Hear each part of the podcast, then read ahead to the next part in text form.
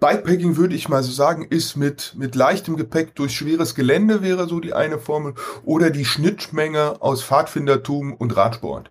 In der Natur, eigenverantwortlich, äh, Self-Support und trotzdem irgendwie durchaus auch mal anspruchsvollere Touren und möglichst losgelöst von allen möglichen zivilisatorischen Zwangsläufigkeiten. Äh, wir haben das letzte Mal zum Beispiel so eine, äh, ich zeig dir meine Zeltaktion einfach gemacht, ganz am Vormittag. Ich habe nie so viele verschiedene coole, auf den Zweck schon hingedachte und gekaufte Zelte an einem Flecken gesehen. Im Zweifelsfall buchen wir irgendwo eine Hütte und legen uns dann raus. Und wenn jemand vorbeikommt, haben wir halt die Hütte gebucht und liegen halt vor der Hütte, wenn wir ins Millionen-Sterne-Hotel gucken wollen. Und wenn ein Gewitter kommt, sind wir froh, dass wir doch in die Hütte können.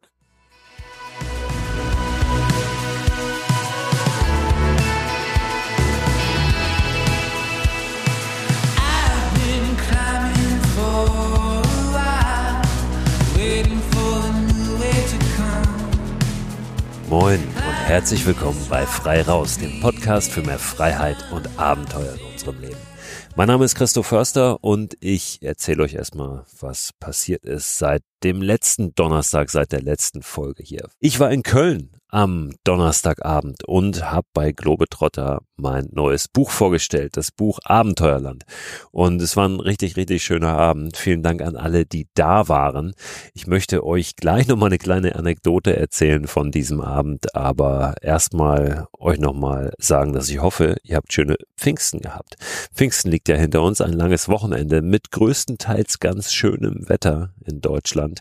Und ich hoffe, ihr habt was draus gemacht. Ich war oben an der Flensburger Förde mit meiner Familie. Unser Sohn hat ein Fußballturnier gehabt über mehrere Tage in Flensburg und wir waren auf einem Campingplatz oben an der Halbinsel Holnis, von wo aus es gar nicht weit ist bis nach Dänemark. Und da habe ich mir natürlich die Gelegenheit nicht nehmen lassen, mal rüber zu paddeln mit dem Stand-Up-Paddleboard nach Dänemark. Was eine richtig schöne kleine Tour war, ordentlich Wind auch gewesen. Das heißt, ich musste ziemlich dagegen halten. Hat aber gut funktioniert und richtig Spaß gemacht. Aber nochmal zurück zum Buchlaunch in Köln. Ich mag diese Veranstaltung auch deshalb so gerne. Auch deshalb wird es in den nächsten Wochen mehr solcher Veranstaltungen geben. Habe ich ja schon darauf hingewiesen, findet ihr auf meiner Website. Und ich packe die auch nochmal in den Newsletter rein. Was ich daran so gerne mag, sind immer wieder auch die Gespräche mit den Menschen, die vor Ort sind. Und da geht's immer wieder auch um diesen Podcast und ich freue mich total, wenn ich Menschen treffe, die äh, den gerne hören und die den auch sehr aufmerksam hören und jede Folge hören und genau wissen teilweise besser als ich, was ich wann erzählt habe.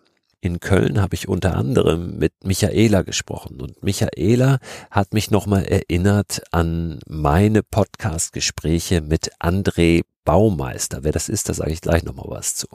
Und wir haben hier im Podcast mal über einen Spruch gesprochen, den er gefunden hat. Und dieser Spruch heißt, das Glück ist vollkommen oder Glück ist vollkommen.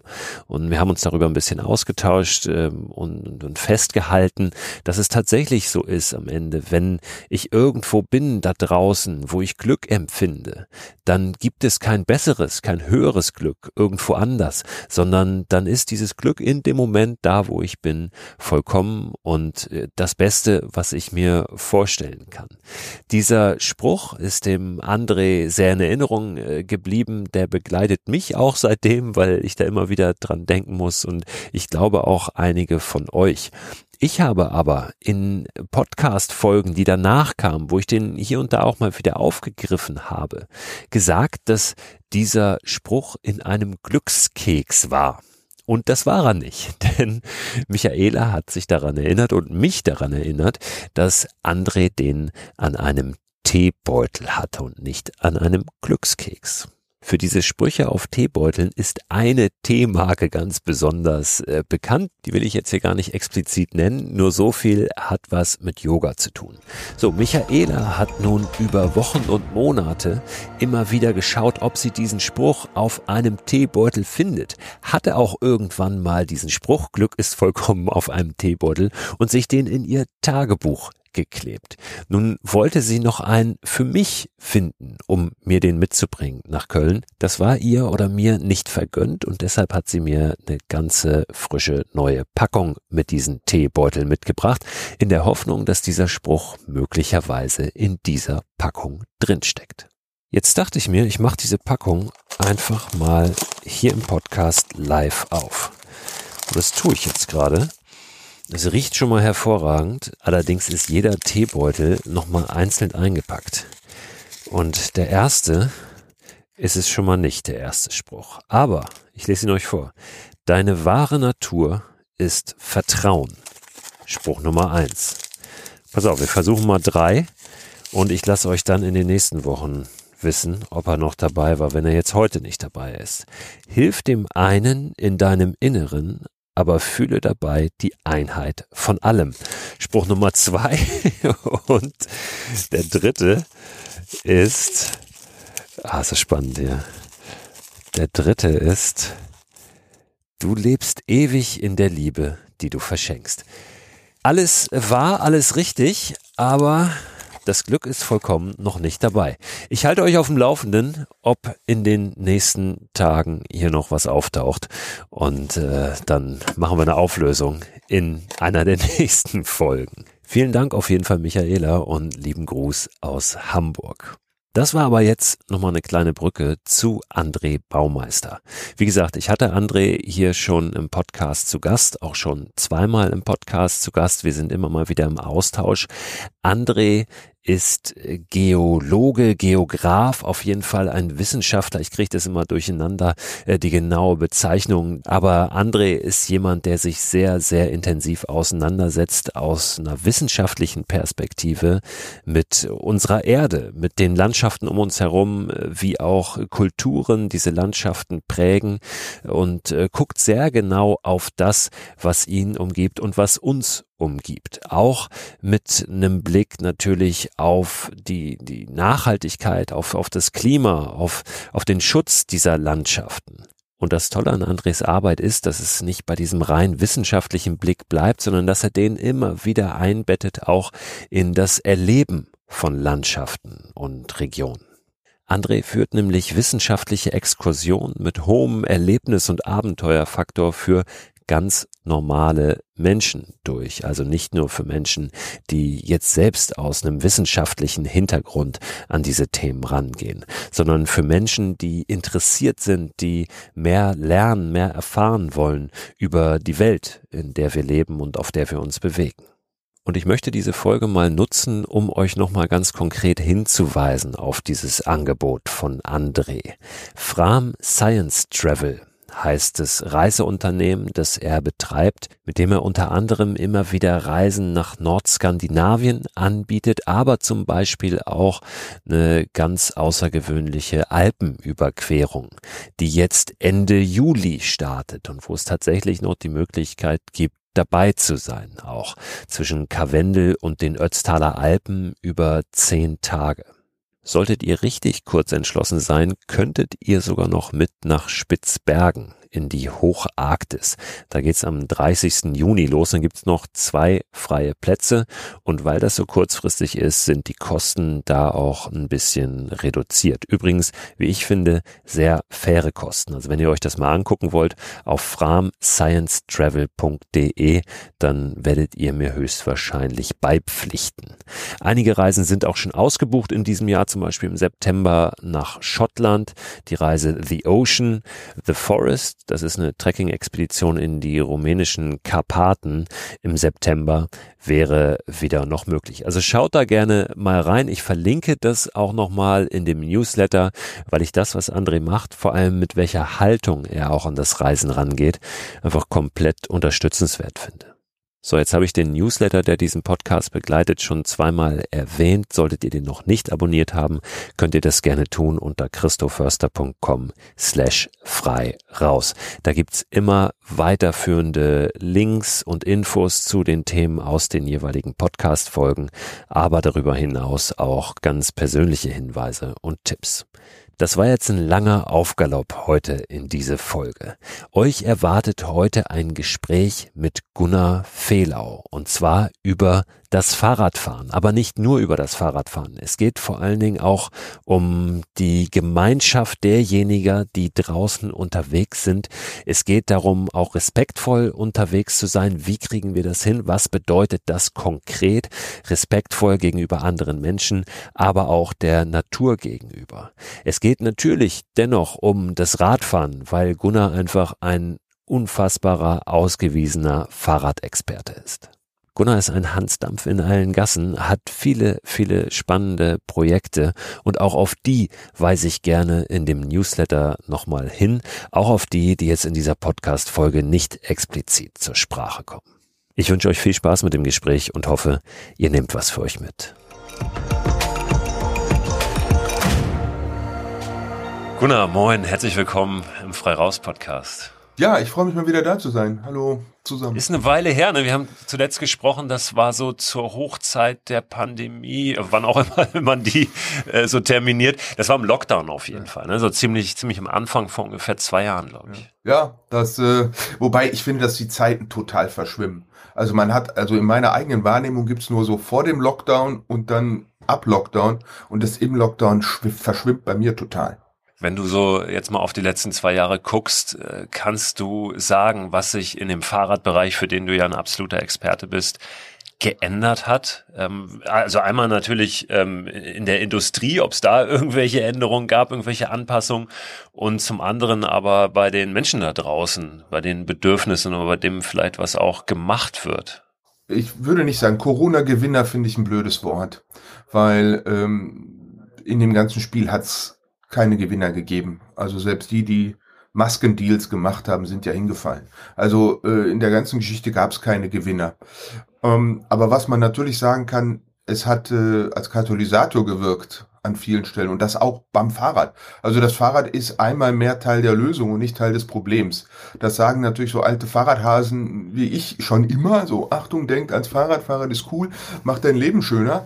Ähm, und das haben halt im, im Lockdown viele Leute für sich entdeckt und bemerkt. Und ich glaube, dass viele Leute, also nicht in dem physischen Sinne ging es für einige ums Überleben und auch nicht alle haben es geschafft, logischerweise, aber für viele ging es um, um so eine Art von psychischen Überleben. Also irgendwie im Balance bleiben. Und diese kleine äh, Feierabendrunde ja, mit dem Fahrrad, das war für viele dieses Ausbrechding, mit dem sie es geschafft haben, diesen Wahnsinn und dieses äh, Verrückte und dieses äh, Unplanbare und dieses Ungewisse irgendwie rauszuradeln. Und wir wissen ja immer, dass, dass der, der Körper ist ja ein ganz, ganz wichtiges, äh, ja mehr als Medium, aber ähm, das muss ja raus, die Energie, die da irgendwie, auch wenn sie nur über Gedanken und Informationen reinkommt, die muss raus. Und äh, das hat ganz vielen Leuten viel Freude bereitet, so dass die Fahrradbranche, wenn ich darauf überleite, von ähm, natürlich diesen, mit diesem Lockdown und mit diesen Lieferschwierigkeiten und den Containerschiffen, die sich verkeilen und so, waren wir natürlich diesen Lieferturbulenzen, nenne ich es mal, waren und sind ihnen ausgeliefert. Aber das Ganze natürlich im Gegenpol mit einer gestiegenen Nachfrage. Also äh, die, die, ich sage jetzt mal, die Industrie für Gastronomieeinrichtungen, die hat in den letzten zwei Jahren auch echt Probleme mit Versorgung gehabt, aber wahrscheinlich noch mehr Probleme mit einfach einer quasi eingebrochenen äh, Nachfrage. Und bei uns trifft's halt auf, auf, krass aufeinander. Wir haben zum einen das Problem mit der Versorgung und zum anderen hohe Nachfrage und damit ist der Gap natürlich in der Fahrradbranche besonders offenkundig geworden und damit haben wir es dann halt auch ab und zu mal in die Schlagzeilen geschafft, dass es irgendwie beim Fahrrad auf einmal so lange zu warten ist wie beim Auto oder wie bei anderen Sachen. Das muss man im Detail nochmal feiner angucken, aber wir haben auch nicht so am sozialistischen Geschichtsbild geschulte leere Fahrradläden, in denen Regalen, dass da gar nichts mehr liegt. Aber äh, es ist nicht ganz einfach so. Und das ist im Prinzip erstmal eine, eine ganz gute Situation, dass viele Leute das Fahrrad erlebt haben, als Freiheitsmaschine, als, als Helfer. Ja, wir hoffen natürlich nicht nur als Branche, sondern auch als Gesellschaft können wir hoffen, dass viele Leute, wie man so sagt, drauf hängen bleiben und, und dabei bleiben, äh, weil wenn man Fahrrad fährt, ist der eigene Tag schöner und äh, in der Regel ja, wer Fahrrad fährt, kann in der gleichen Zeit kein Auto fahren. Ähm, und jetzt nicht gegen das Auto-Bashing im Allgemeinen, aber wir wissen es ja genau, dass die Staus morgens in die Stadt rein, ganz viele Autos, in denen nur einer sitzt. Und äh, dann lieber einer, der radelt oder eine. Hm. Ich, ich wollte das Thema eigentlich gar nicht so richtig anfassen, äh, Thema E-Bike, ne? weil das für mich so ein bisschen, ähm, ich bin kein großer Freund des E-Bikes, sagen wir mal so, auch wenn äh, es mit, mit Sicherheit äh, Situationen und, und Menschen gibt, für die das passt und auch gut und richtig ist. Aber äh, wenn du gerade sagst mit dem Auto und dem Umstieg, ähm, hast du den Eindruck, dass das tatsächlich erfolgt, dass Menschen vom Auto aufs E-Bike umsteigen und dann mit dem Fahrrad fahren? Oder glaubst du eher, das ist so meine Wahrnehmung, dass wahrscheinlich irgendwie 90 Prozent der Leute dann E-Bike statt normales Fahrrad fahren? Da gibt's keine ganz eindeutige Studienlage zu. Ähm, und wir sind da auch in der Transformation. Also das, das E-Bike war natürlich irgendwie, als es kam, erstmal sowas für Bedürftige, die, die es wirklich brauchten. Ähm, und wandelt sich ja jetzt zu Leuten, die spüren, dass sie es wollen. So, und äh, wir haben dann natürlich immer dieses Brotmesserphänomen. Kannst du Brot mitschneiden und eine Stulle dir schmieren, kannst du Nachbarn mit erstechen. Ähm, und so ist es natürlich auch die große Fahrer beim E-Bike. Substituiert es Bioradfahren, wie man so umgangssprachlich in Neudeutsch sagt, oder substituiert es Autofahren. Was, wo die Studienlage relativ eindeutig ist, dass die Leute, die E-Bike fahren, verglichen zu ihrem, also in einer Kontrollgruppe ähnlicher Art, die weiter analoges Rad fahren, sie fahren öfter und sie fahren mehr. So. Und auch da gilt erstmal, wenn sie auf dem Rad sitzen, können sie nicht irgendwie andere Mobilität betreiben. So ob sie stattdessen normales Rad gefahren werden oder stattdessen äh, Auto, das ist eine Einzelfallentscheidung. Spannend wird es auf der langen Achse, ähm, wenn wir in Ressourcen reindenken. Am schlausten ist es natürlich, wenn stattdessen gar kein Auto mehr gekauft wird und jetzt auch gar nicht erstmal in so Auto als Feindbild gedacht, sondern einfach, das sind eineinhalb Tonnen Stahl Plastik, Metall verglichen zu 30 Kilo. Also was da energetisch einfach äh, vom, vom, vom CO2-Ausstoß äh, gespart wird, wenn jemand sich so ein Ding nicht kauft, und dann reden wir noch nicht vom Bewegen, sondern nur vom Kaufen, das ist erstmal gut. So, und wir wissen, dass wir die, äh, die Nutzungsdauer und Häufigkeit der gebauten Autos erhöhen müssen und nicht die Anzahl der Autos. Die Dinger stehen halt 23 Stunden am Tag rum, statistisch betrachtet. Das können wir uns räumlich und auch also aus vielen Gründen ist es, fällt da der, der individuelle Nutzen und der gesellschaftliche Nutzen mehr auseinander, als er das vielleicht beim Fahrradfahren tut. Man kann da schon festhalten, dass das E-Bike der Leidenschaft Radfahren das Leiden nimmt. So, und wir sind jetzt beide so eher Typen, die so aus der Komfortzone raus wollen. Das darf auch mal kalt tun, das darf auch mal irgendwie ein bisschen regnen, das darf auch mal so ein bisschen Ungewissheit haben. Aber damit sind wir ähm, nicht, nicht zwingend mehrheitsfähig. Die meisten der Menschen neigt eher zum äh, energetisch einfacheren Zustand. Da ist ja auch die Urprogrammierung ist ja auch so, Energiesparen äh, und damit Querschritt Bequemlichkeit, äh, sodass das E-Bike für viele das Radfahren ähm, angenehmer macht und damit attraktiver macht. Und die Verkaufszahlen sind da relativ eindeutig. Keiner wird gezwungen, sich ein E-Bike zu kaufen und trotzdem kann man sagen, von den Leuten, die sich ernsthaft für die Anwendung gedachte Fahrräder kaufen, sind wir bei wahrscheinlich 50 Prozent der Leute, die sich jetzt ein E-Bike kaufen.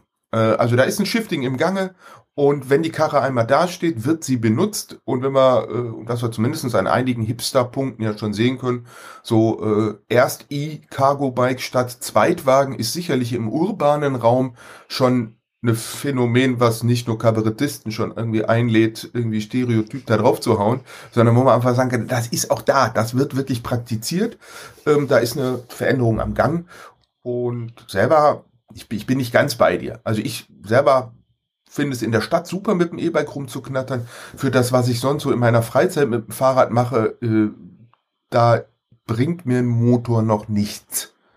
Weil das Rad dann zu schwer wird wahrscheinlich, oder? Ja, und Reichweite und, und, und sowas. Äh, und ja, schwer bin ich jetzt auch, das ist nicht der entscheidende Punkt. Aber es ist ja öfter so, also ich will ja immer dem Horizont entgegen und habt ja dann auch irgendwie immer alles dabei, um um einfach die Freiheit zu haben, irgendwie oder möglichst wenig Abhängigkeiten zu haben. So, und so ein Motor schafft zumindestens die Abhängigkeit. Beim Auto habe ich sie von der Tankstelle, bei dem E-Bike habe ich sie dann äh, vom, vom Akku, von der Reichweite. Insofern, wenn ich in der Freizeit unterwegs bin, dann lieber im Zweifelsfall langsamer äh, und ein bisschen schweißtreibender, aber äh, ganz klar, dass nur so ich bestimme, wann es aufhört und nicht irgendwie Durst ist schlimmer als Heimweh. Also das gilt natürlich für den Akku genauso. Also wenn die Trinkflasche leer ist, ist das doof und wenn der Akku leer ist, ist das auch doof. Äh, ich, wir hatten gerade hier vor, vor ein paar Wochen äh, zwei Jungs zu Gast, die aufgebrochen sind, äh, jetzt nach, nach Norwegen, Skandinavien, Schweden, Finnland, fahren da mit E-Bikes rum, äh, Lastenräder, ne? Lasten-E-Bikes und äh, sammeln Müll. Aber da, ich beobachte die auf, auf Instagram, sehe ich auch immer wieder, die schaffen das gar nicht mal wirklich in der Natur äh, eine Nacht zu verbringen, weil die immer auf Campingplätzen sind, weil die das, diesen blöden Akku vollladen müssen. Ne? Und äh, das, das ist wahrscheinlich genau das, was du gerade beschreibst, dass das eben dann doch manchmal ein bisschen hinderlich ist, dass du, dass du ein bisschen eingeschränkter bist ne, mit so einem Motor. Ja, aber das gilt ja für, das gilt ja am Ende für alles hast einen Rucksack, irgendwie kannst du dich nicht auf den Rücken legen. So, jetzt mal überspitzt gesagt. Hast ein Fahrrad dabei, musst du halt fahrradtaugliche Wege fahren. Hast ein Auto dabei. So, und dann kannst du immer halb voll, halb leer beim Glas. Also ich meine, spätestens wenn der erste Hagel, überraschende Hagelschauer kommt, dann lacht sich der Autofahrer ins Fäustchen und sagt, hö, der Radfahrer wird nass. So. Äh, und spätestens wenn irgendwo eine Schranke kommt und man mit dem Auto nicht weiterfahren kann, dann pfiffelt die Gravelbikerin und sagt, ah, für mich geht's mit Freiheit weiter. Ich glaube, es gibt nicht dieses Perfekte für alles. So. Das wird alles viel feinmaschiger und viel, viel, äh, viel individueller in, in der Auslegung. Und für den einen ist der Akku dann genau das Stück, was einem Freiheit gibt, nämlich sich zu bewegen. Und für den anderen äh, oder für die andere ist es dann genau dieses, oh nee, jetzt fängt es an, mich wieder einzuschränken. Da im Rheinland würde man sagen, man muss auch Jönne können. Also äh, da würde ich einfach sagen, jeder wie er, wie er will. Wir müssen uns halt nur miteinander arrangieren. Ja, ganz genau. Ja, ähm, so voll ist es ja da draußen auf den Radwegen noch nicht, dass man da äh, in Kämpfe gerät, oder? Wie ist dein Eindruck? Also zwischen E-Bikes und Gravelbike-Fahrern und ähm, Mountainbikern. Ähm, hier und da vielleicht äh, vereinzelt schon mal, aber ich glaube, noch ist genug Platz da auf den, auf den Radwegen und, und Wanderwegen in den Wäldern, oder? Ja, das ist schon schwer zu sagen. Also wir haben natürlich eine gefühlte Realität, wir haben, äh, wir haben Hotspots und wir haben natürlich auch so eine gausche Glockenverteilung. Also die, die Deppen, die Arschlöcher, äh, die es in jeder Kategorie gibt, die dann oft die Meinungshoheit oder die, den, den Diskussionsraum ähm, bestimmen. So, ich würde auch sagen, in 90 Prozent der Fälle ist das alles easy. Irgendwie, wenn, wenn wir als Radfahrer unsere Geschwindigkeit anpassen, wenn, wenn die, das, das Gegenüber auch irgendwie nicht so einen Alleinanspruch für den Weg hat. Also wenn man sich arrangiert in der Situation, ist das alles eigentlich immer dufte. So, und wenn einer ausschert oder einer mit so einer äh, mangelnden Toleranz für die andere in die Situation reingeht, dann ist die zivilisatorische Haut auch dünn. Und da merken wir auch, dass wir alle so ein bisschen vielleicht über Corona unser, unser Sozialverhalten im direkten Eins zu eins mit Fremden vielleicht ein bisschen eingerostet ist. Sag mal ein Beispiel, was, was, was kann da Ah, ich sag mal so, du kommst als Mountainbiker irgendwie berghoch gefahren und echts aus dem letzten Loch und, und klingelst vielleicht nett, sagst Hallo. Und der Wanderer äh, geht nicht zur Seite, macht keinen Anstand irgendwie zu sagen, okay, hier ist ein schmaler Weg, wir sind hier beide, du bist gerade zügiger, ich gehe mal eben zur Seite. Umgekehrt die Mountainbiker, die irgendwo runterkacheln und dann ist da irgendwie eine Familie, die im Spaziergang ist und dann meint man irgendwie im Flow bleiben zu müssen und bügelt da mit gefühlt Warp 1 irgendwie an denen vorbei. Ja, da macht man sich halt keine Freunde mit. Und dieses kurz ausscheren und sagen, okay, ich bin hier nicht alleine. Was ist jetzt das für alle Beteiligte sinnvolle? Was ist der Rechtsrahmen vielleicht? Bin ich jetzt erpicht darauf, dass der eingehalten wird oder soll das hier in der Situation gerade funktionieren? Und dann bist du in, in tausend kleinen Entscheidungen, die erstmal ähm, verlangen, dass du überhaupt zur Kenntnis nimmst, dass äh, du nicht alleine auf dieser Welt bist. Ja, es ist, glaube ich, dies aufs, aufs Recht pochen, ne? Das, was ich selber manchmal sogar äh, von, von, mir kenne, wenn ich mit dem Fahrrad gerade in der Stadt unterwegs bin, wo es ja immer wieder Situationen gibt, äh, da, da ist dann die Frage, poche ich jetzt hier auf mein Recht? Äh, verfolge ich vielleicht sogar einen pädagogischen Auftrag, den ich vermeintlich habe, aber natürlich gar nicht habe und denke, ich müsste jetzt hier nochmal extra vorfahren, damit der auch merkt, ich habe Vorfahrt, wo ich mir manchmal im Nachhinein denke, sag mal, äh, Junge, äh, du, du, es ist doch völlig egal, lass ihn doch jetzt eben vor. Ja, total. Also ich meine, wir sind da äh, in deutscher, als wir oft äh, sein wollen. So jetzt nicht in einem nationalistischen Sinne, sondern in so einem äh, kollektiven Bewusstsein als die, die immer gern die Regeln einhalten und irgendwas. So kann man nur für sich entdecken und das so als persönliche kleine Pers äh, Aufgabe der Persönlichkeitsentwicklung des Tages dann immer wieder einbauen und sagen, okay, bin ich in der Situation, zoome ich gerade mal raus ähm, und, äh, und verhalte mich ein bisschen anders und in der Regel, so wie man in den Wald ruft, so schallt's ja auch heraus. Also ich habe merke es einfach, wenn ich selber einen Gang ausnehme und freundlich bin, dann ist es in 95 Prozent der Fälle auch irgendwie, und dann sind wir wieder bei diesen 5 Prozent Idiotinnen, äh, dass es dann eigentlich eine schöne Energie ist und man sich bedankt und irgendwie so. Und trotzdem hat man so das Gefühl, war jetzt am Wochenende mal wieder seit längerem, habe ich mir eine, eine etwas längere Überlandfahrt auf der Straße gemacht und es wird enger überholt als früher. Es wird sich weniger bedankt, wenn man so jemanden durchwinkt, weil man schon, also da hatte ich wieder so ein paar Nahtoderfahrungen, wo ich mir dachte, huh, ich bin schon ganz froh, wenn ich irgendwie von der Straße weg bin.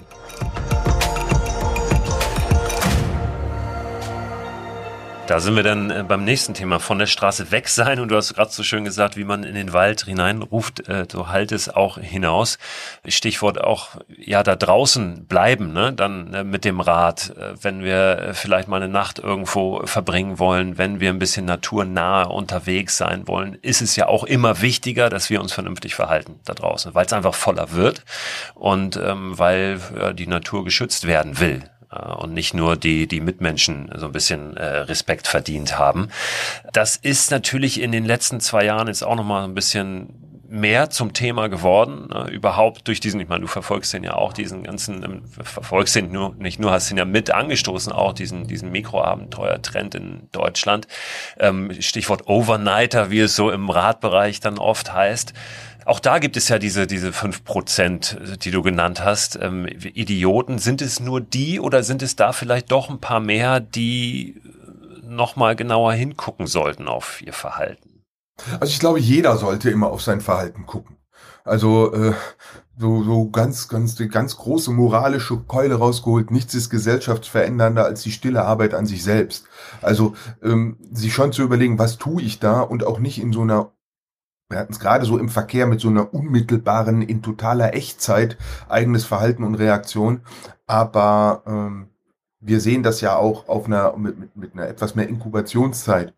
Ähm, als wir mal im Pfälzer Wald auf diesen Trekking-Campingplätzen waren, da hatte, hatten wir da mit einem der, der ähm, Paten gesprochen und was der für Schoten erzählt hat, wie sich Leute auf diesen Campingplätzen verhalten, das, äh, wo ich mir dachte, das, das also da hätte ich in diesen Satz hätte ich komplett immer Ballermann eingebaut, dann hätte ich das alles irgendwie nachvollzogen. Aber wenn Leute dann solche Campingplätze buchen und dann so ein Verhalten an den Tag legen, dann ist das für mich und mein Setting irritierend, nenne ich das jetzt erstmal. So, und ich will da noch gar nicht werten, sondern ich merke nur einfach, das fällt für mich sehr auseinander, wenn jemand so ein, da in die Natur geht und dann so Rampa-Zampa zu machen. So umgekehrt muss ich mein eigenes Verhalten da auch reflektieren und das verändert sich auch. Also ich bin irgendwie eigentlich nur noch mit Hobo unterwegs. Also ganz so richtig komplett offenes Feuer mache ich überhaupt nicht mehr.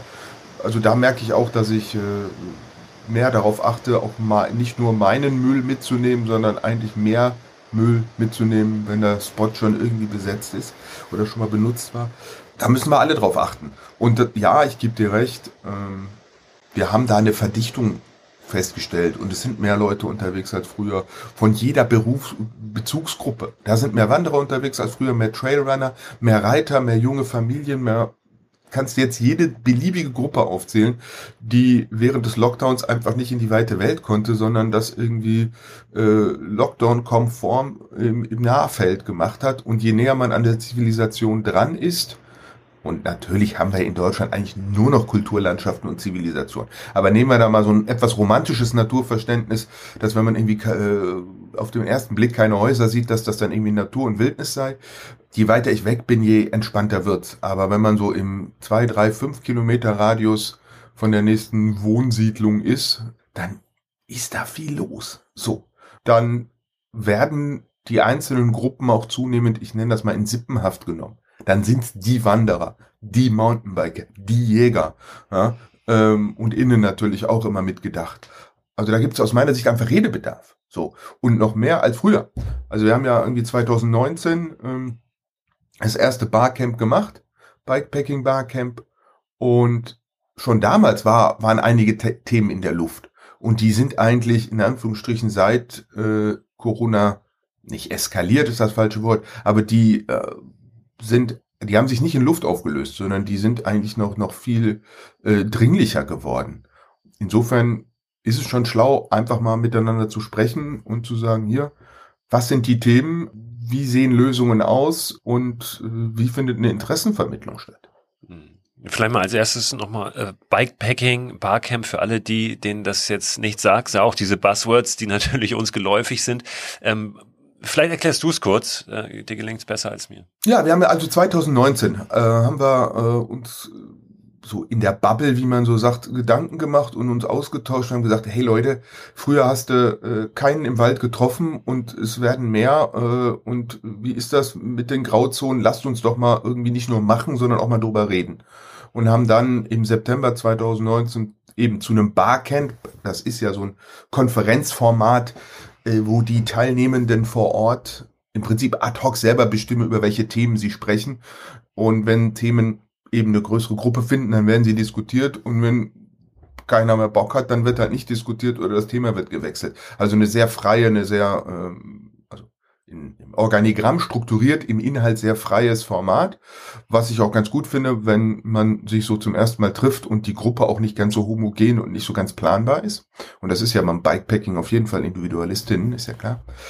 So, und da haben wir ähm, uns äh, in Glashütte, das ist so ein Campingplatz an der Weser getroffen und haben äh, im Prinzip eineinhalb Tage in, in Gruppen diskutiert äh, mit Lagerfeuer und Grillen und irgendwie äh, abends Musik am Feuer. Also haben es uns auch gut gehen lassen, Türchen gemacht und Exkursionen. Also haben das praktiziert, worüber wir dann da in, in Gruppen auch gesprochen haben.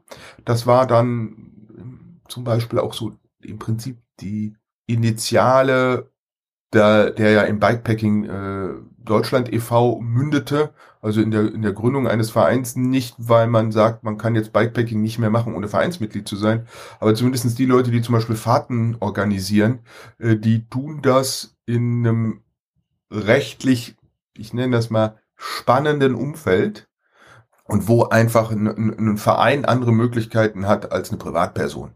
Und äh, dann haben wir gesagt, wenn wir so eine äh, sowas weiter haben wollen, dass es solche Fahrten gibt und die nicht komplett durchkommerzialisiert werden sollen, weil überall direkt irgendeine GmbH hinterhängt und irgendeine Company, sondern wenn man sagt, äh, von der Basis für die Basis, dann äh, kann ein Verein einfach ein, guter Rahmen sein, dass die Leute, die Bock auf sowas haben, sich zusammentun. Äh, das ist ein bisschen Vereinsmeierei, logisch, die ist aber auch ein bisschen nötig ja, vereint, um frei zu sein. So wäre dann äh, der, vielleicht das kürzeste Schlagwort. Und, und Bikepacking selbst ist im Prinzip ja, äh, du bist mit Taschen unterwegs am Fahrrad, äh, sehr minimalistisch, ja, oft ohne Gepäckträger und Schutzbleche und so weiter und hast halt an deinem Rahmen dran diese Taschen, in denen du dein Gepäck transportierst. Ist das so mal ganz vereinfacht gesagt, das, was Bikepacking ist? Bikepacking würde ich mal so sagen, ist mit, mit leichtem Gepäck durch schweres Gelände wäre so die eine Formel oder die Schnittmenge aus Pfadfindertum und Radsport oder Radfahren. Einfach, wo man sagt, in der Natur, eigenverantwortlich, äh, Self-Support, äh, leichtes Gepäck und trotzdem irgendwie durchaus auch mal anspruchsvollere Touren und möglichst losgelöst von allen möglichen zivilisatorischen Zwangsläufigkeiten. So, also ich brauche jetzt nicht zwingend ein Hotel, ich brauche nicht zwingend immer ein Restaurant, ich kann das auch machen. Also jeder soll das ausleben, wie er das möchte. Genau, das ist so grob die Idee, dass das ist kein klassischer Radsport und das ist auch nicht dieses klassische mit schweren Taschen entlang der Flüsse irgendwie auf Radtour, sondern so die die Mitte davon. Und äh, bei diesem Camp, bei diesem Barcamp, was ja jetzt auch wieder stattfindet in diesem Jahr, kommen Menschen zusammen, die das gerne praktizieren, ja, die das machen, tauschen sich aus. Geht's da ähm, um so ein am Ende als Ergebnis so eine Art eigenen Verhaltenskodex oder sind da auch wieder äh, andere Parteien noch mit dabei, wo es dann wirklich darum gehen kann, auch infrastrukturell was zu verändern? Wenn ich jetzt daran denke, irgendwelche Biwakplätze oder Orte, das ist ja immer was, was durchaus ein Thema ist, was viele fordern, dass da in irgendeiner Form von Gemeinden, vom Tourismus in Anführungszeichen ähm, mitgeholfen wird, auch ähm, ja zu unterstützen, eine Infrastruktur zu schaffen was immer schwierig ist, weil da nicht so viel Kohle dahinter steckt. Ne? Naja, also wenn ich mir auf meine Ausrüstung gucke und wenn ich überlege, dass ich beim Bikepacking eher langsam durch die Region gehe, wir kennen das vom klassischen Radtourismus, dass Radtouristinnen mehr in der Region konsumieren, so und länger in der Region sind, weil sie halt nicht so Strecke machen können. Und Bikepacking würde ich jetzt mal sagen, ist die Strecke eher noch kürzer, also weil das Gelände anspruchsvoller oft ist ähm, weil die E-Bike-Quote noch nicht so hoch ist und die Leute haben dadurch auch relativ viel Hunger. Ob sie jetzt da immer ins Vier-Sterne-Restaurant gehen oder ob es doch nur am Supermarkt irgendwie verproviantieren ist, aber selbst das, also wenn da irgendwie in so einem Supermarkt, mal fiktiv gesprochen, in so einem kleinen äh, Tante Emma Laden in einem Dorf, wenn da jeden zweiten, jeden Tag drei, vier Bikepacker irgendwie ein paar äh, Grundsätzlichkeiten einkaufen, auf die lange Achse würde das der Laden auch merken, vor allen Dingen, wenn die nicht da sind.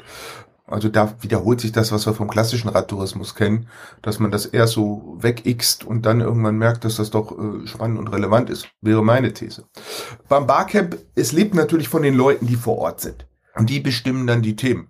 Und was du da rausziehst, also das letzte Mal ist auf der langen Achse, wie gesagt, dabei ein Verein rausgekommen, der jetzt im Prinzip den, den, den, den Rahmen für, für viele tolle Sachen bietet. Der eine äh, wird es nur als ins, mit netten Leuten eine nette Zeit äh, verbracht haben, einstufen. Eine andere wird sagen, wow, super, ich habe da total viel verstanden und konnte mal niedrigschwellig mich informieren. Äh, wir haben das letzte Mal zum Beispiel so eine, äh, super, wir haben äh, so eine, äh, ich zeig dir meine Zeltaktion einfach gemacht, ganz am Vormittag ich habe nie so viele verschiedene coole, auf den Zweck schon hingedachte und gekaufte Zelte an einem Flecken gesehen. Und wie cool ist es, wenn man in so ein Zelt mal reinkrabbeln kann oder reingucken kann und dann auch fragen kann, hier, wie wächst das, kriegst die Gestängelänge, passt die denn noch in die Tasche und sowas. Und das gleiche haben wir mit Rädern gemacht. Irgendwie einfach mal so eine Radparade. Irgendwie jeder, der wollte, konnte vor den Leuten, die es interessiert hat, mal sein Rad vorstellen. Das ist natürlich super. Also gerade äh, nach so einem Lockdown und äh, wo man lange nicht in viele Läden gehen konnte oder wollte, wird man da wahrscheinlich eine Menge tolles Zubehör einfach und, und Dinge sehen, ohne dass da sofort irgendwie Bodentruppen aus einem Marketing stehen und dir irgendwie sagen, hier unterschreibt, kauf, wann soll man liefern, sondern einfach der Willi äh, guckt ins Zelt von der Stefanie und die Manuela guckt sich das Zelt vom Franz an und, und kann danach sagen, oh cool, das will ich jetzt haben.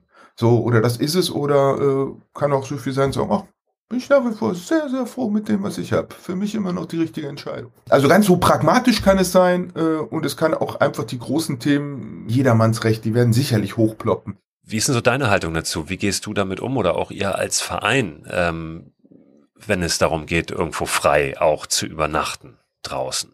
Logisch ist erstmal der Rechtsrahmen der entscheidende. So, da wissen wir irgendwie dieses Lager und Biwak und Hängematte und Gestänge und so, dass wir da äh, in Deutschland mitten in der Grauzone sind, die einfachste Lösung ist ja immer, sich die Erlaubnis zu holen. Das ist ja, wissen wir selber, nicht immer möglich, aber wenn wir zu mehreren Leuten auf Tour sind und wissen, wir wollen auch an einem Spot pennen, dann machen wir es mittlerweile so, dass wir uns einfach was suchen. So. Und vorher einfach äh, das klar machen und im Zweifelsfall auch was buchen. Und im Zweifelsfall buchen wir irgendwo eine Hütte und legen uns dann raus. Und wenn jemand vorbeikommt, haben wir halt die Hütte gebucht und liegen halt vor der Hütte, wenn wir ins Millionen-Sterne-Hotel gucken wollen. Und wenn ein Gewitter kommt, sind wir froh, dass wir doch in die Hütte können. Und da gibt's erstaunlich viel. Und man kann auch oft irgendwie mit Sportplätzen reden, die haben Grillplätze. Und wenn man da nett fragt und die Leute nicht das, die, die wollen ja eigentlich keinen Stress. Und wenn die merken, da kommen nette Leute und sie haben nicht das Gefühl, dass die Vandalen da irgendwie äh, einmal durchziehen, dann äh, kann man dagegen eine Spende ganz oft einfach an so einem Vereinsheim irgendwie äh, den Schlafsack oder das Zelt ausrollen. Und da haben wir schon ganz tolle Begegnungen gehabt und auch an ganz irren Spots äh, genächtigt. Das verlangt dann, das nimmt der Sache so ein bisschen diese Freiheit. Äh, also es braucht halt ein bisschen mehr Vor Vorplanung und dann weiß man halt schon Wochen vorher, wo man an dem Abend sein wird. Das äh, kollidiert so ein bisschen mit diesem totalen Freiheitsbegriff. Umgekehrt äh, würde ich sagen, was ich alleine noch machen kann, mal eben so ein wirklich so Notrast zur Erholung, den ich auch dann ohne Feuer und alles, wo man sagt, ich hab, hab mir sind die Augen zugefallen, ich bin kurz in den Schlafsack gekrabbelt und morgens wieder weg das würde ich alleine noch mich da im wahrsten Sinne des Wortes ein bisschen tiefer in die Grauzone legen. Das kann ich aber mit fünf, sechs Leuten nicht mehr machen, weil da bleibt man, also nicht nur die Tiere, Tiere neben einem wahr, da bleibt man in Deutschland in den wenigsten Fällen unbemerkt. Ja, ja, klar, das sehe ich genauso. Also dann muss ja auch jeder morgens einmal auf Toilette und dann ist es schon wieder. So, und dann sind wir schon wieder bei den Sachen, genau, uh, how to shit in the woods. Also das sind alles so Sachen, wo man mittlerweile äh, nicht mehr die Narrenfreiheit hat, noch wie vor fünf oder acht Jahren. Da waren so wenige, das war unterhalb der, der, äh, der Toleranzschwelle und unterhalb der Messbarkeit, hätte ich was gesagt, das ist vorbei. Das sehe ich ja schon mit dem Gravelbike, wenn ich jetzt irgendwie so zu meinen normalen Zeiten mal unterwegs bin. Früher habe ich da nie jemanden getroffen. Da hat man sich den Wanderer gegrüßt oder den Trailrunner, weil man war so selten und so wenige im Wald. Und heute, äh, ja, nicht marodierende Horden, aber eine gewisse Frequentierung von allen Gattungen ist einfach da. Und das wird sich auch erstmal nicht mehr ändern, weil dafür sind diese verschiedenen Sachen alle zu cool. So, also ich meine, wir Gravelbiker finden das ja irre, was wir da tun und die Wanderinnen finden das Wandern cool und die Nordic Walker finden das Nordic Walken cool und die Jäger finden das Jagen cool und äh, wir werden dabei bleiben. Jeder oder ein Großteil der, viele werden in jeder Sparte dabei bleiben. Ja, ich finde das irgendwie eine unglaublich herausfordernde Frage, ähm, damit umzugehen in der Zukunft, weil es ja auch keine Lösung sein kann, die Natur komplett zuzumachen für den Menschen, weil wir dann den Bezug völlig verlieren. Wir müssen ja, wir müssen ja da sein dürfen in irgendeiner Form. Ja. Ähm, aber wie das möglich sein wird dann, also wie man diese Balance hinkriegt zwischen wirklich Schutzgebiete schaffen, aber eben auch den Menschen nicht komplett zu verbannen aus der Natur, was fatal wäre meines Erachtens. Das wird, ähm, ja, wird, wird spannend. Bin ich total total bei dir und ich glaube, das fängt einfach auch schon mit dem individuellen Dosieren einfach an. Also, dass man selber auch den Bogen im Einzelnen nicht überspannt. Also ich muss ja nicht jedes Wochenende zwei Nächte raus und es muss ja nicht jedes Mal irgendwie so und äh, Naturschutzgebiete sind No-Go-Area, Nationalparks sind No-Go-Area und und und. Aber es ist auch nicht so ganz einfach. Wenn man mal versucht, die Grenzen von einem Nationalpark als GPS-Track zu kriegen, um einfach, damit man es damit man es aktiv umsteuern kann, nicht so trivial. Die, die Datenlage ist auch noch nicht so, äh, so gut. Das heißt, auch richtiges Verhalten ist nicht immer einfach. Es kann auch einfach manchmal erstmal aufwendig sein, herauszufinden, was in der jeweiligen Situation über die verschiedensten Interessenlagen das richtige Verhalten ist. Die Hardcore äh, der einen Seite werden sagen irgendwie, jeder ist zu viel und andere werden sagen, die Freiheit des Einzelnen irgendwie, jeder muss es dürfen. Und dann bist du mitten in so Diskussionen, wo auch diese sehr heterogene Bikepacking-Szene, wenn es sie überhaupt als Ganzes, als Community gibt, sicherlich auseinanderfällt ähm, und, und sehr unterschiedliche Positionen hat. Und dann sind wir wieder dabei, dass wir uns austauschen müssen. Weil was wir auf jeden Fall feststellen können, ist, und das wissen wir von den Mountainbikern, wir sind zwar eine sehr, sehr verbreitete äh, Gruppe. Also es sind, gibt mehr aktive Mountainbiker in Deutschland, als es aktive Fußballer gibt. Und trotzdem sind wir eine lobbytechnisch noch sehr dünn aufgestellte Branche. Vor allen Dingen im Vergleich, wenn man jetzt mal über Waldnutzung geht, die Waldbesitzer, die machen das seit Hunderten von Jahren. Die Jäger seit Hunderten von Jahren. Die Reiter seit Hunderten von Jahren. Und weil das alles so teure Hobbys sind, müssen die unter der Woche als Anwälte, als Firmenchefs, als äh, irgendwie Direktorinnen arbeiten. Also das ist eine äh, sehr wirtschaftlich sehr potente, äh, in die Politik extrem gut eingebundene und äh, irgendwie sehr eingespielte, mit sehr guten Strukturen versehene Player sind das. So, und das mache ich Ihnen alles nicht zum Vorwurf. Ich meine, wir hätten das ja auch schon, wenn wir so lange dabei wären. So. Und wir sind relativ jung, wir sind sehr heterogen und wir sind äh, noch nicht gut vernetzt, noch nie gut organisiert und haben auch noch nicht so ein einheitliches Leitbild, was wir eigentlich wollen. Und wir tun gut daran, diesen, diesen Findungsprozess äh, aktiv zu gestalten, weil politische Interessenvermittlung ist am Anfang, nicht am Ende, am Anfang immer die Frage, ja, wer vertritt die eigentlich? Und wenn es dann irgendwie Gremien gibt, dann wird immer gefragt, ja, wer ist denn die Interessenvertretung? Hier, hier wird, ist ein Stuhl frei für die Bikepacker, wer setzt sich dahin? So, und dann kann der Christo sagen, ja, ich mache das auch ab und zu, oder der Gunnar kann das sagen, oder ein Verein kann das sagen, oder jemand aus der Industrie kann das sagen oder der ADFC Tourismus sagt, ja, wir machen hier Tourismus beim Fahrrad, das machen wir jetzt auch. Oder die Deutsche Initiative Mountainbike oder der BDR, man weiß es nicht. Wenn der Punkt kommt, dass das gefragt wird, so, hier, wir müssen über das Thema reden, wer sitzt denn da? Dann ist das Kind ein bisschen ja thematisch schon in den Brunnen gefallen. Weil dann in der Regel geht's ja nicht darum, also es, die treffen sich nur, wenn was gelöst werden muss. So, also das heißt, da ist irgendwo schon Pain. Und noch ist es nicht so, aber es ist so, und wir sehen das, dass äh, die Sachen, ja, es wird zunehmend verhandelt. Und wir, wir merken, dass irgendwie in, in, in, im Sattelscheingebirge, in, in, in, in hier hinter Dresden, sage ich mal etwas äh, despektierlich aus Göttinger Perspektive, dass Boven in bestimmten Zeit wieder jetzt erstmals verboten wurde, weil irgendwie Überhand genommen hat. Wir sehen, dass sich die Mountain, die, die Wegebenutzungsspielregeln irgendwie in Bayern jetzt die, die Regelungslage ein paar Türen aufgemacht hat, um einfacher äh, Verbote auszusprechen. Also, dass da Bewegung drin ist und dass äh, der eine oder andere Interessensgruppe ein Gefühl hat, ihre eigene Position schützen zu müssen und ihre Rechte durchzusetzen. Und ich frage mich, wir sind eine stark wachsende Gruppe und umgekehrt äh, eine, wo ja, wo die, der Organisationsgrad der Gruppe äh, stark hinter anderen hinterherhinkt. Kann jetzt ja auch jeder für sich beurteilen, ob das egal ist oder ob das äh, relevant und wichtig ist. Trefft ihr euch in Glashütte wieder im September? Nee, wir treffen uns am Rennsteig. Wir treffen uns äh, auch äh, an der Ebertswiese, an dem Campingplatz. Äh, schöne Ecke. Ähm, also Campingplatz ist jetzt nicht so dauercampermäßig. Wir haben ein schönes Eckchen. Haben da auch einen Regionalpartner, eben äh, die Aktivregion Thüringer Wald. Ähm, und da treffen wir uns. Äh, gibt 100 Tickets äh, und äh, wird schöne Ausfahrten geben. Ich bin sehr gespannt auf die Themen ich bin sehr gespannt. Ich habe natürlich für mich so eigene Ideen, was besprochen werden könnte. Und viel spannender wird natürlich, was dann da spontan vor Ort passiert. Ja, ja lass uns doch gerne mal, äh, wenn, wenn das durch ist, mal, noch mal kurz schließen und dann erzählst du noch ein bisschen was, äh, was ihr da so bekakelt habt. Ja, und umgekehrt kann ich natürlich auch an, die Zuhörerinnen appellieren. Äh, A, natürlich, klar, kommt, äh, redet mit oder kommt und saugt auf. Das wird auf jeden Fall eine gute Zeit, ohne dass man jetzt irgendwie so äh, plenumserprobter Hardcore äh, irgendwie Diskutant oder Diskutantin sein muss, sondern äh, das wird auf jeden Fall eine gute Zeit.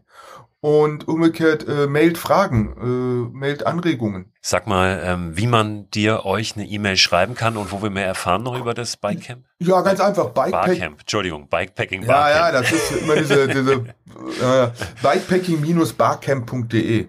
Also da ist dann irgendwie das Programm und da ist äh, 9. 9. bis 11.9. und da kann man sich schon ein bisschen informieren und da kann man dann auch irgendwie zu den Tickets den Weg finden und ähm, genau. Ja, schön. Äh, vielen Dank, Gunnar, ja, für, den, für den Einblick. Das ist immer spannend, mit dir zu sprechen, weil du ja wirklich im, im besten Sinne, das meine ich wirklich so, ein absoluter Fahrrad-Nerd bist. Ich glaube, das kann man so sagen. Ja, ich bin ja, ich bin Nerd gerne, Fanatiker nein. Also mit mir kann man ja noch reden. Also ich bin ja nicht der, das ist ja nicht die, Erde ist ja keine Scheibe und äh, die Sonne dreht sich nicht drumherum. Und du hast Politik studiert, ne? Ist das richtig? Politik, Journalistik, Psychologie, ja, damals in grauer Vorzeit. Man fühlt sich immer noch so studentisch, aber wenn man ehrlich ist. Ja, aber das ist, das, das ist auch was, was in deine Arbeit einfließt, ne? Oder? Wenn, wenn ich das so. Ja, also das Schul, also immer so die drei Studien, das war ja Magister damals, die haben schon drei unterschiedliche Perspektiven auf Menschen und miteinander und, und, und so geworfen. Und das sind ich bin jetzt nicht mehr so theoriefest wie früher, aber das sind so drei Denkschulen, die und drei Perspektivwechsel, die mir durchs Studium jetzt immer noch so als Handwerkszeug helfen, wenn Situationen sind.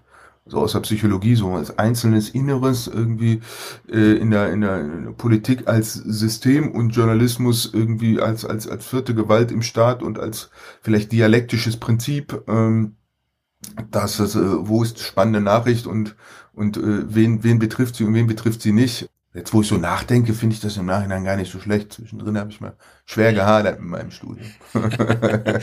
ist ja doch was aus dir geworden, wenn man das so ähm, ist, sehen andere vielleicht anders, ja, aber äh, ich finde es immer schön, wenn man äh, ja eben auch so verschiedene Dinge letztlich in etwas einbringt, was man vorher vielleicht gar nicht so gesehen hat oder was ist, also das, was du machst, dein, dein, dein Beruf, du machst ja tausend Dinge, ja, du bist ja ein tausend Sasser, das gibt's ja so als Berufsbild gar nicht, oder? Könnte jetzt keiner studieren an der Uni. Nee, aber das ist ja, ähm, also das war ja damals schon irgendwie falsch mit diesem, klar, wenn du Arzt werden willst, musst du Medizin studieren, logisch. Oder wenn du Architektin werden willst, wird's ohne ein Architekturstudium schwer.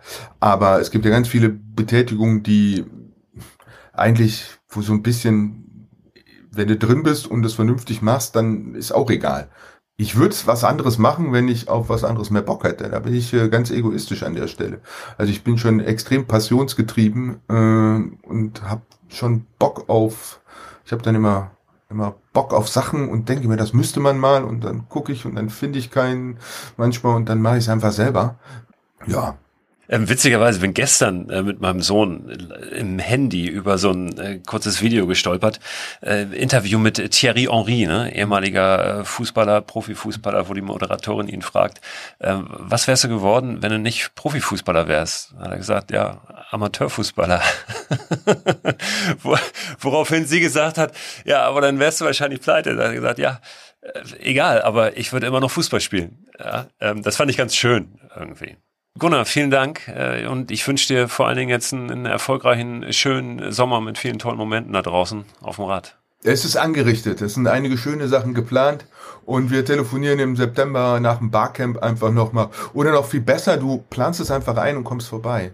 Äh, ich guck mal meinen Kalender, Anfang September. Ja, Hast mal, du schon gesagt? Ja, können wir eine Live-Session vor Ort machen, das wäre doch total cool. Ja. Machen wir einen Live-Podcast. Warte, ich mache das, ich mach das hier direkt mal live, dass ich in meinen Kalender reingucke. Du hast gesagt. 9.11. Äh, 9.9. bis. 9.9. Ja, guck, da steht erstmal noch nichts drin. Da gucke ich mal, ob ich das schaffe. Weil in der Gegend bin ich sowieso gerne. Ah ja, klar, Rennstrecke ist super. Thüringer Wald ist ja. toll. Ja, also wie gesagt, äh, am liebsten vor Ort. Ansonsten notfalls auch danach. Kriegen wir hin, eins von beiden.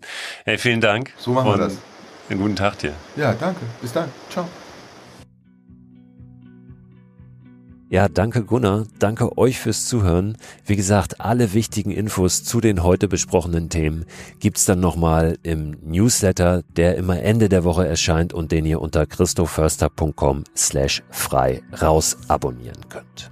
Solltet ihr diese Folge erst dann hören, wenn dieser Newsletter schon raus ist, kein Problem, ihr könnt ihn trotzdem abonnieren. Und immer in der ersten Ausgabe des Newsletters, die in eurem Postfach landet, findet ihr unten einen Link zu dem Newsletter-Archiv, wo ihr euch alle Ausgaben nochmal angucken könnt, die überhaupt in den letzten drei Jahren verschickt wurden.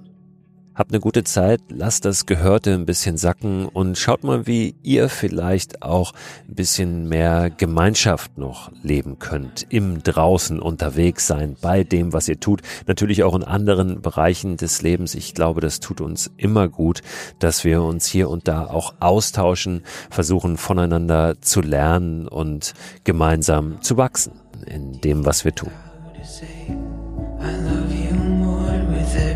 passing day,